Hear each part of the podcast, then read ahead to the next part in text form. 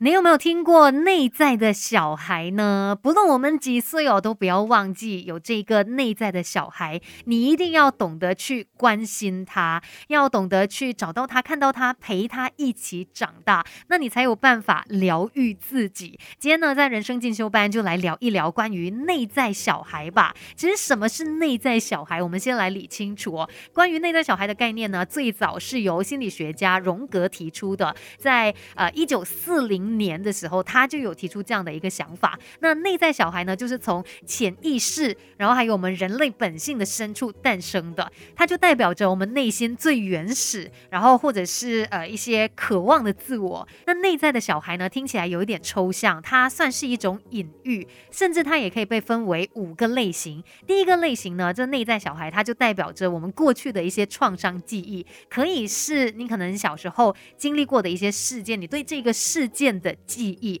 再不然呢？可能你已经忘记是什么事了，但是你就有一些相关的情绪记忆，你记得那个时候的你是很气愤、很懊恼，或者是很不开心等等这样子的一些情绪记忆。那第二种类型呢，就是呃我们在童年时期未受伤的一种自我状态，也就是我们最原始、最纯真、最有童心的样子。那关于这个内在小孩哦，还有其他的三种类型，等一下呢，跟你再来好好的。聊一聊，而且也要跟你来学习怎么样疗愈我们内在的小孩，更好的自己，未来可期。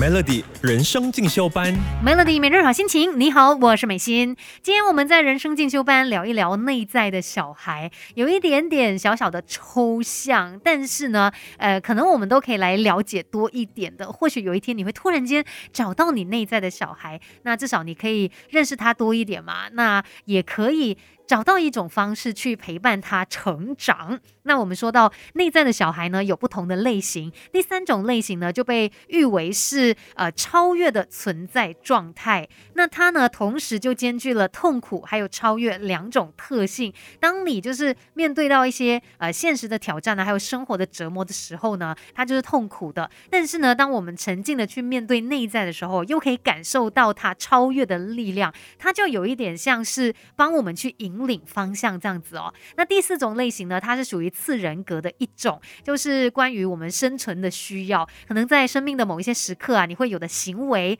或者是一些感受以及想法，这个次人格是受我们的主人格控制的啊，不然它就会影响到我们的生活。那第五种类型呢，指的就是从受伤到康复的一个疗愈过程。那如果我们没有办法照顾好自己内在的小孩哦，可能到最后呢，导致我们也没有办法成长，因为呃，这个内在的小孩他有可能会影响到你，导致你。思维不清晰啊，或者是容易情绪化，然后甚至呢，他会加剧你跟原生家庭的一些矛盾，它可能也会破坏你的亲密关系，会影响到你的工作啊，因为可能也会让你变成是一个没有自信、害怕做错事，或者是呃不敢拒绝的人等等，在一些关键时刻，他可能会拖你的后腿，然后甚至到最后呢，他也会呃在加剧的影响到你的孩子，所以我们要跟自己内在的小孩对话，你要去疗愈他，让他可以健康的成长。那你也可以获得真正的快乐。等一下呢，再来跟你聊更多关于这个话题。守着 Melody，Melody 人生进修班，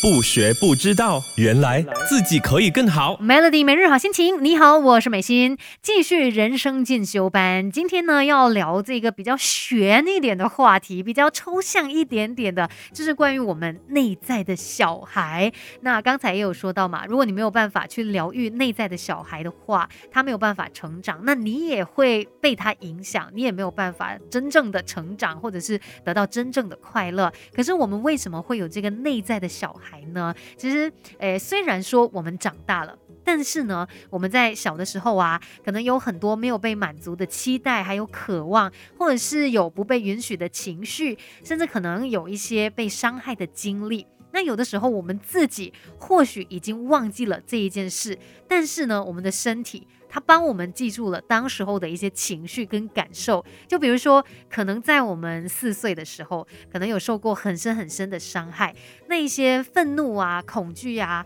悲伤啊、无助的情绪跟感受，其实，在我们幼小的心灵呢，就留下了深深的烙印。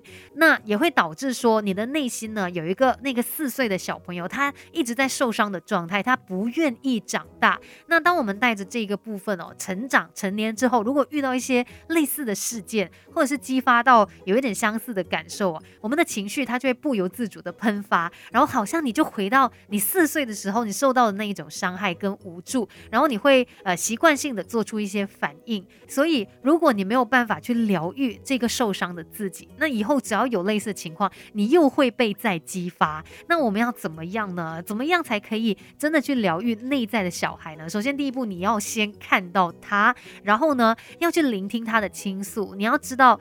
到底他需要的是什么？接着再帮助他长大。其实想要疗愈我们内在的小孩哦，很重要的一点就是你要时常用心的去感受你一些可能突然有的情绪，因为这个情绪背后是你可能一些没有被满足到的渴望，或者是一些伤口。所以当我们有意识到的时候，我们去了解，然后懂得好好的爱自己，来疗愈这个情绪，那自然的你也可以疗愈内在的小孩。今天的人生进修班呢，就聊到这边。希望我们每一个人都可以更加的关心自己，继续守着 Melody。